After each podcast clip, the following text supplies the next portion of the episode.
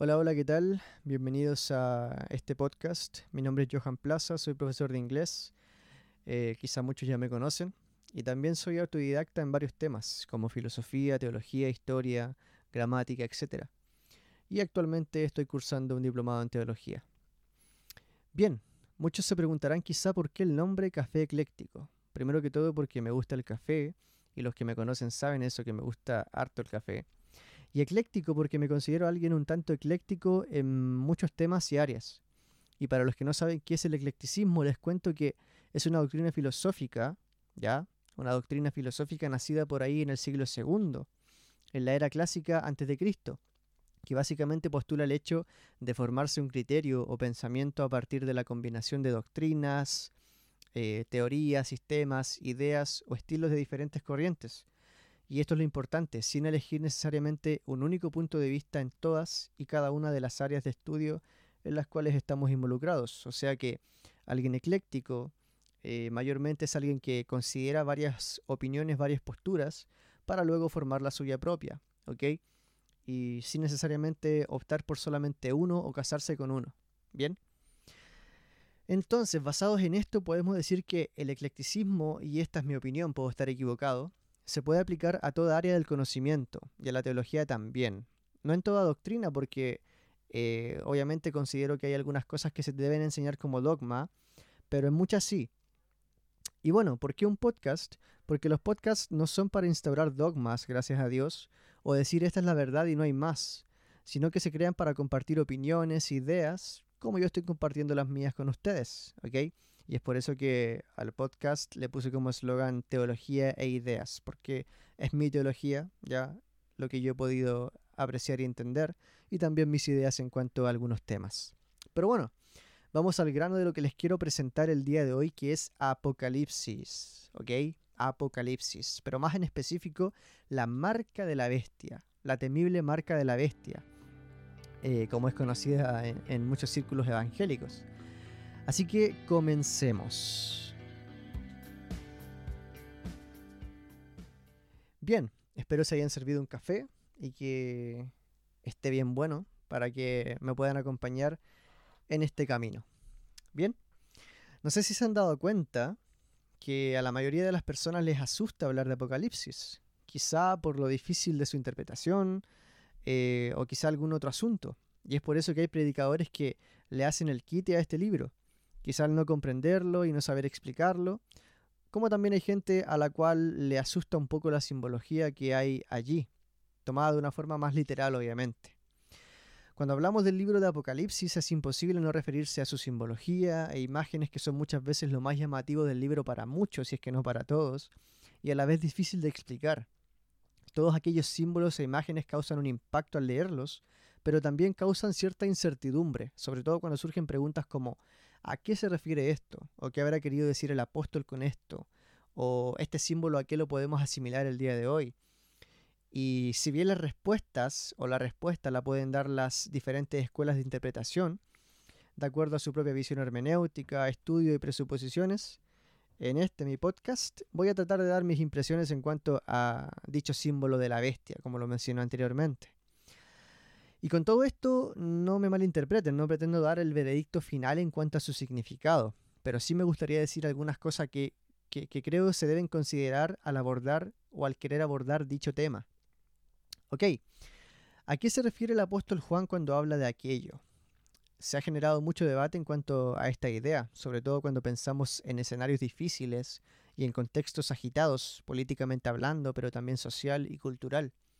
Digo esto porque cuando hay contextos así, las personas, eh, pero por sobre todo personas de la iglesia, comienzan a imaginar aspectos literales de esta marca, como chips, códigos de barra, vacunas, que es algo que vemos eh, presentado en radios hoy en día, blogs, predicaciones, televisión y así.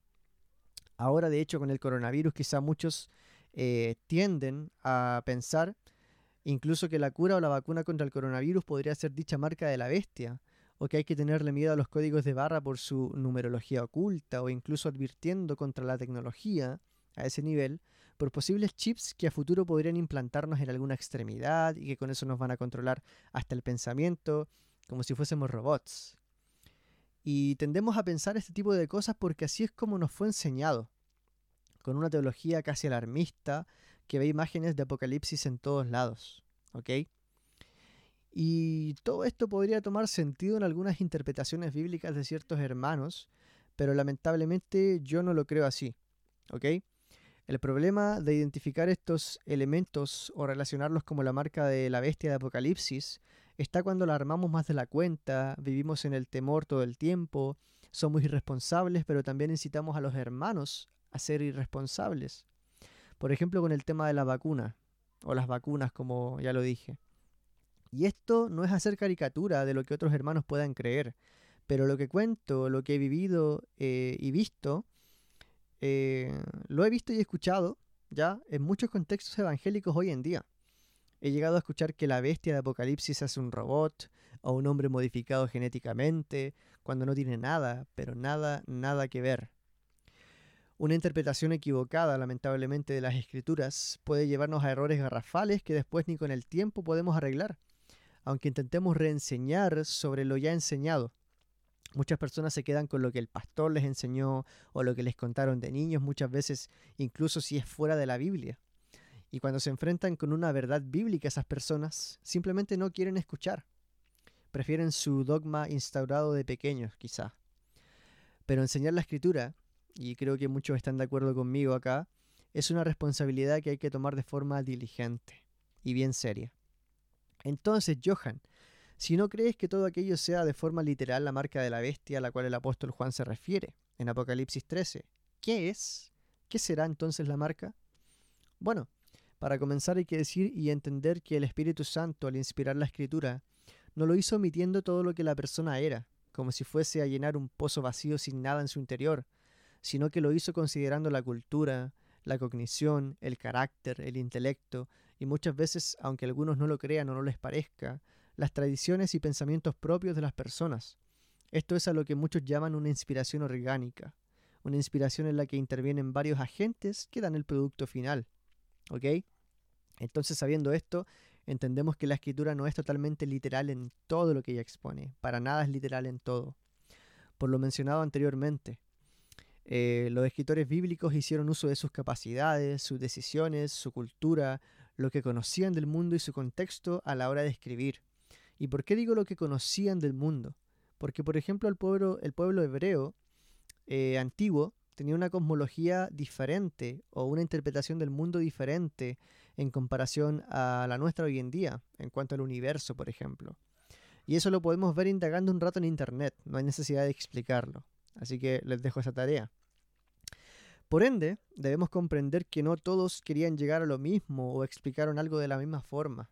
Bien, podemos decir que entonces, en cuanto a la inspiración y escritura de la palabra en sí, existen muchas posibilidades lingüísticas y gramaticales a la hora de interpretar.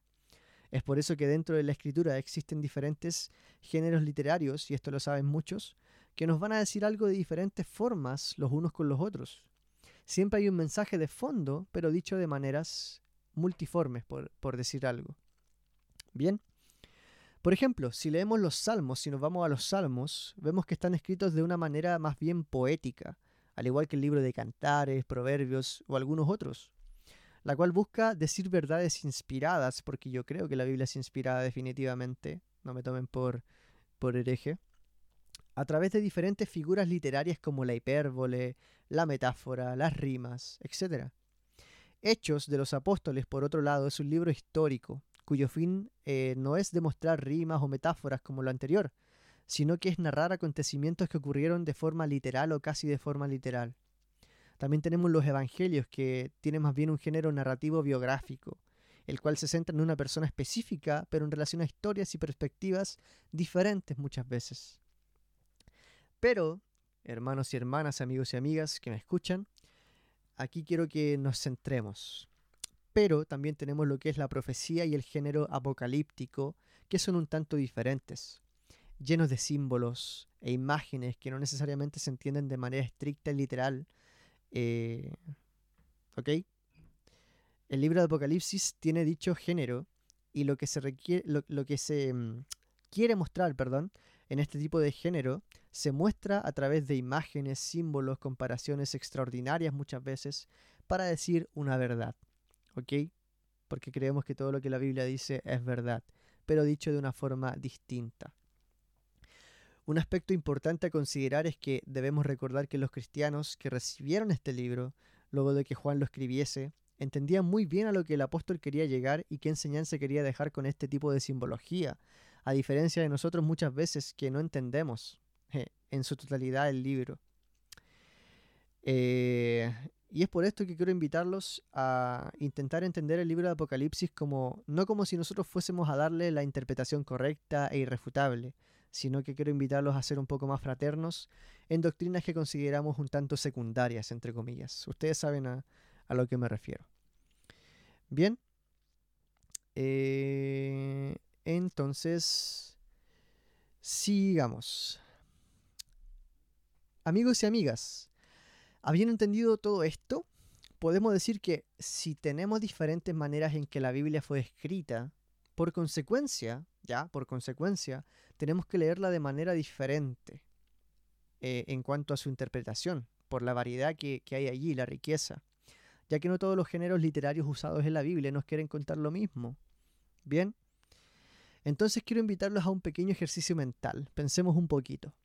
Si quisiéramos sacar doctrinas del libro de Hechos, simplemente historias de las cartas pastorales, o dogmas de cantar de los cantares, ¿podríamos? Creo que no, evidentemente no. Terminaríamos haciendo una ensalada indigerible de doctrinas y pensamientos que no tendrían lugar porque la manera en la cual los estamos interpretando no es la correcta, no le estaríamos dando una lectura correcta.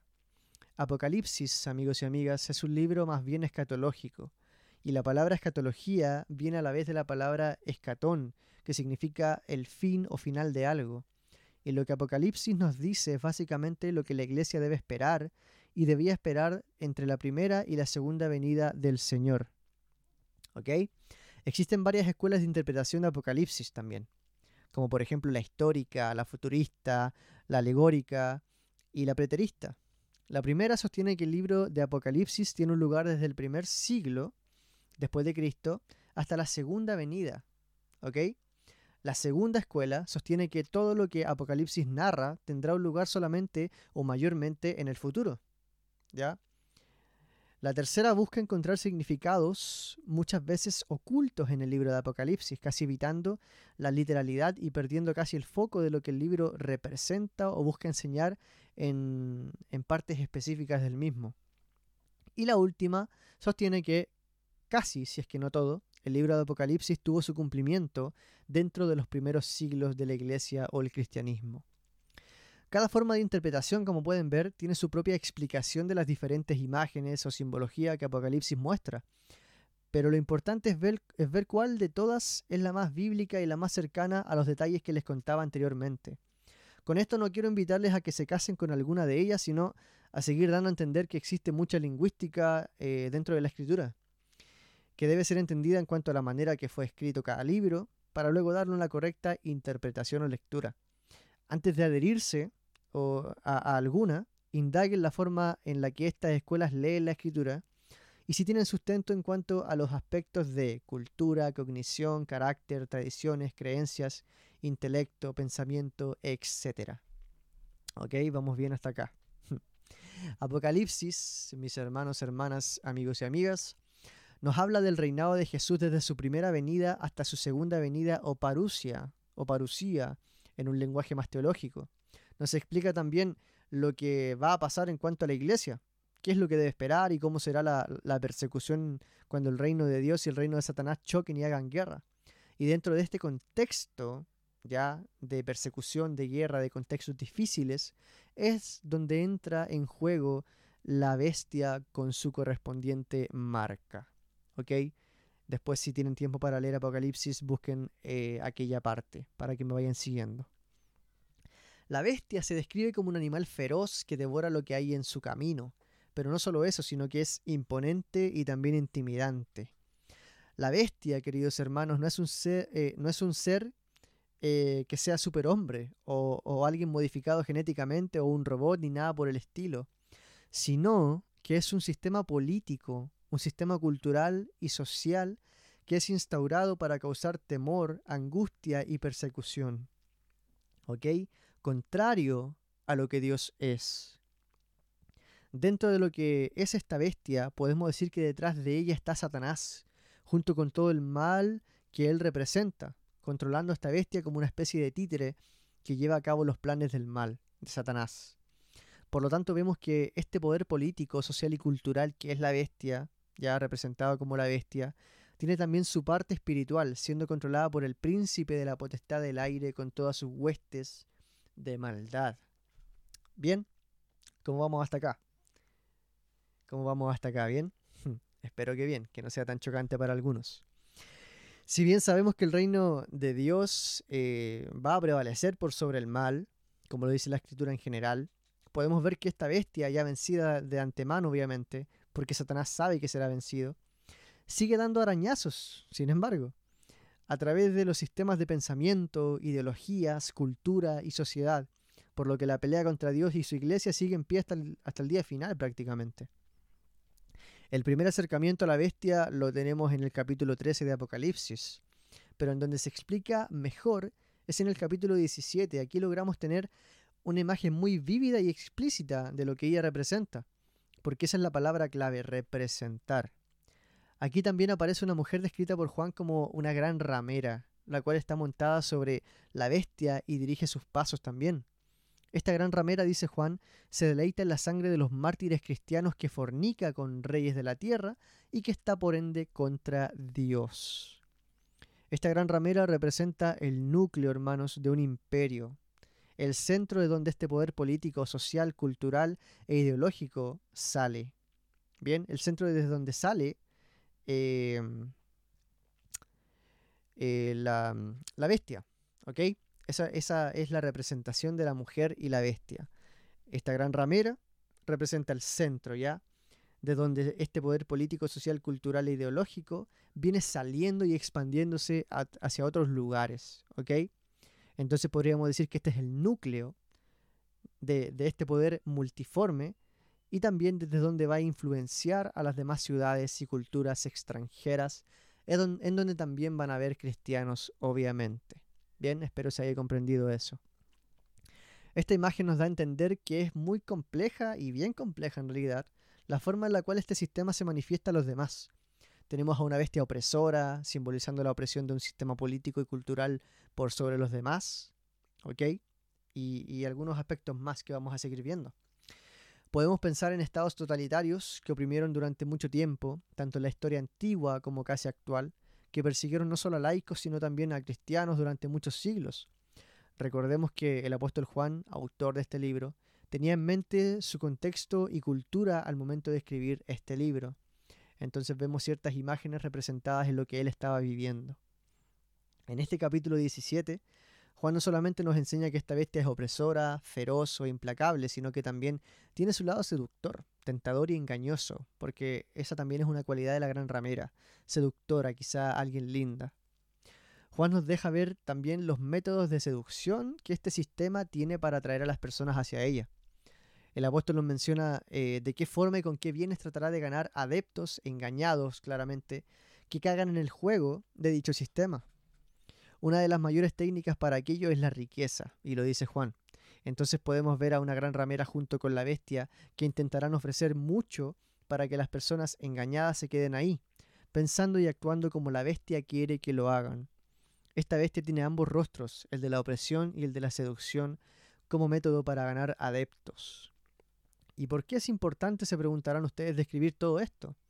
Porque de aquello sale lo que es la marca de dicha bestia. Ya explicamos lo que es la bestia, pero ahora qué es la marca es lo siguiente. Hablamos de ideologías, pensamientos, cultura, sociedad, etc. Porque, como dije recién, recién eh, aquello es lo que esta marca representa. Bien, pensamientos ideologizados, cautivados por la bestia y la gran ramera. La marca, si ustedes leen Apocalipsis, se lleva en la frente y en la mano. Y esta idea no es inventada o se le ocurrió al apóstol de la nada, sino que viene del libro de Deuteronomio capítulo 6, pero en un sentido positivo, no negativo como se menciona en Apocalipsis. Dios En Deuteronomio quería que su ley, sus mandamientos, estuviesen grabados y marcados permanentemente en los corazones de su pueblo. Y es por eso que los motivaba a llevarla consigo en todo lugar y que la vivieran también en cada aspecto de sus vidas. Que la marcaran en su puerta, en los dinteles de su puerta, que la recordaran siempre a sus hijos, etc. Esta marca en cuanto a la ley simbolizaba que ésta debía gobernar en todo aspecto de la vida de su pueblo, tal cual debe gobernar hoy en nuestras vidas. Luego de esto el libro menciona una expresión que es bien singular y quiero que le pongan atención. Decía que esta ley, eh, los israelitas, su pueblo, debía, eh, debían atarla como una señal en su mano y que también debía estar como frontal entre sus ojos. Se dan cuenta que hay un paralelismo entre la marca de la bestia y cómo Dios quería que la ley estuviese marcada en los corazones de su pueblo. Tenemos una en un sentido positivo y otra en un sentido negativo. Entonces, la marca de la bestia no es algo nuevo, es algo que ya podemos ver en el Antiguo Testamento. ¿Qué significa entonces todo esto? ¿Qué, simbología tiene? ¿Qué, ¿Qué podemos sacar de esto? Significa que en cuanto a la marca en mi frente y entre mis ojos, mis pensamientos deben estar marcados y determinados por eso, en este caso la ley de Dios. Pero también en relación a la marca de la mano, lo que yo hago, de igual forma debe estar determinado por aquello, la ley de Dios. Entonces aquí estamos viendo la parte positiva de lo que la marca representa. ¿Ok? Pero en Deuteronomio, no en Apocalipsis, no lo confundamos. ¿Ya? Ahora observemos, por otro lado, que en Apocalipsis también se dice que esta marca, la de la bestia, se lleva en la frente, como dije, y en la mano, pero deja entrever el sentido negativo de lo que esto significa. Aquí en Apocalipsis vemos que, basados en lo que dice Deuteronomio, el pensamiento y la acción de muchos en esos días finales, frente y mano, va a estar determinado por este sistema político, cultural y social gobernado por los principios de Satanás. O sea que toda persona que tenga esta marca simbólica va a pensar y actuar en base a lo que Satanás quiere. Porque si tiene dicha marca es porque esta bestia lo pudo dominar ideológicamente, socialmente y culturalmente, dejando ver que muchas personas en el fin de los tiempos ya no van a actuar ni a querer actuar conforme a lo establecido en la ley de Dios, sino conforme a lo establecido por Satanás. ¿Les parece esto familiar?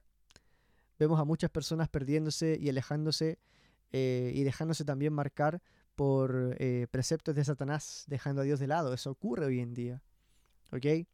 Entonces la marca de la bestia es eso, que yo piense conforme a los principios de este mundo gobernados por Satanás, el dragón, mencionado de igual forma en, Apocalipsis como el, el que controla a la bestia, pero que también actúe en consecuencia con esos principios caídos que van contra lo que Dios quiere y dispone eso es de lo que Satanás se encarga hoy en día, utilizando eh, ideologías, partidos políticos, ideologías falsas, etc.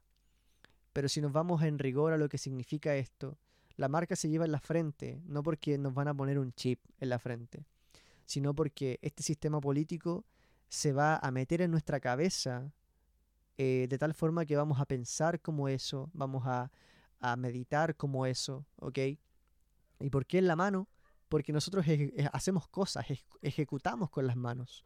Entonces no solo vamos a actuar o las personas que se pierdan o se dejen marcar por la bestia no solamente van a pensar como, como la bestia, como ese sistema caído, sino que también van a actuar y hacer cosas en consecuencia a eso. ¿Se dan cuenta que hay mucho, mucha simbología aquí de lo que Dios también quería para su pueblo? Vemos una clara imitación de Satanás, eh, de acuerdo a lo, a lo que Dios establecía antes. ¿Ok? Eh, ¿Qué es lo que sucede con esta bestia, hermanos? Que muchos quedan marcados, pero no hay distinción de clases o edades, sino que ricos y pobres, niños y adultos quedan marcados por la bestia como propiedad suya. Así funciona el sistema implementado por Satanás.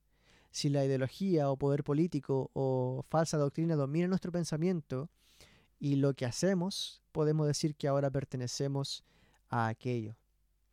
¿Y qué ocurría si alguien no llevaba esa marca? Bueno, no podía comprar, dice la Biblia, no pueden vender y no pueden ejercer su derecho como ciudadano de, dicho sistema. En rigor, si no lo llevan, no participan del sistema y quedan marginados. ¿Les suena esto también a algo que sucede el día de hoy? Si no compartimos el mover del mundo, la ideología, la doctrina, la opinión social y política de turno, quedamos marginados sin tener validez en cuanto a nuestra opinión y en otros países eh, e incluso les compete la muerte a algunos hermanos. Las personas que no tienen la marca o que no se dejan marcar no están pensando ni actuando como el sistema. Imagínate eso, pero intensificado en todo el mundo. Eso es lo que habla Apocalipsis en relación a esta simbología. Permiso, voy a tomar agüita. Bien, ¿cómo vamos hasta acá? Vamos bien. Hoy en día, si quiero ser aceptado, tengo que tener la ideología actual y de moda. Si no, soy tratado como alguien que no tiene voz ni voto en una sociedad entre comillas actual. ¿Ok? Lo mismo pasaba con los estados totalitarios. Si alguien no debía obediencia y devoción al partido o a la ideología del partido, era marginado y hasta asesinado. ¿Ok? Si no adoramos a Dios, terminaremos adorando a cualquier cosa. Y lo que Juan nos dice acá también es que las personas adorarán a la bestia. Y es lo que ocurre en muchas partes del mundo, cristianos incluso, o persona cualquiera, adorando ideologías, adorando sistemas políticos y económicos en vez de ver obediencia y devoción solo a Dios. Lo que ocurre con esta bestia en el libro es adoración pura. Terminando, eh, queridos hermanos y amigos, la marca de la bestia tiene un número, que es el 666, ¿cierto? ¿Qué significa este número? Bueno, hay algunas interpretaciones extra, pero la que yo he escuchado es que al descifrar ese número y traducirlo, entre comillas, da el nombre de un conocido emperador romano, Nerón Kaiser de la época de Juan. Pero mi interpretación va más apegada a una postura que es bien amiga, ¿ok? Eh, el número perfecto en la Biblia es el 7, el cual representa perfección y plenitud, mientras que podemos ver que el 6 no alcanza a ser la plenitud o la perfección. Dios a través del número 7 nos quiere mostrar su perfección y su plenitud en todo lo que Él hace y todo lo que Él es. Pero en contraposición a eso vemos que el número 6 no alcanza a cumplir dicha perfección. Estuvimos hablando de pensamientos, ideologías, sistemas, etc., que no glorifiquen a Dios porque no hacen pensar al hombre en actuar como Dios lo desea. Y todos estos pensamientos, ideologías y sistemas son así. Nunca alcanzarán la plenitud y perfección que Dios nos ofrece. Son solamente imitaciones de la verdadera felicidad y plenitud que el cristiano, que el cristiano perdón, va a alcanzar solamente siendo devoto al Señor. Y para terminar, la invitación que nos hace Juan a través de estos capítulos es a llevar la marca de Dios y de su ley en nuestros pensamientos para que nos dejemos dominar por Él y en consecuencia actuemos para darle gloria y honor por sobre todo pensamiento, ideología y sistema del mundo. ¿Ok? Así que eso. Y bueno, eh, ¿qué les pareció? Si les pareció bien, me alegro. Si esperaban una bestia literal saliendo de un abismo a devorar cristianos, pues lo siento, no tiene nada que ver. ¿Ok? Nos vemos en una siguiente oportunidad con otro tema. Y recuerden, son teología e ideas. Dios les bendiga.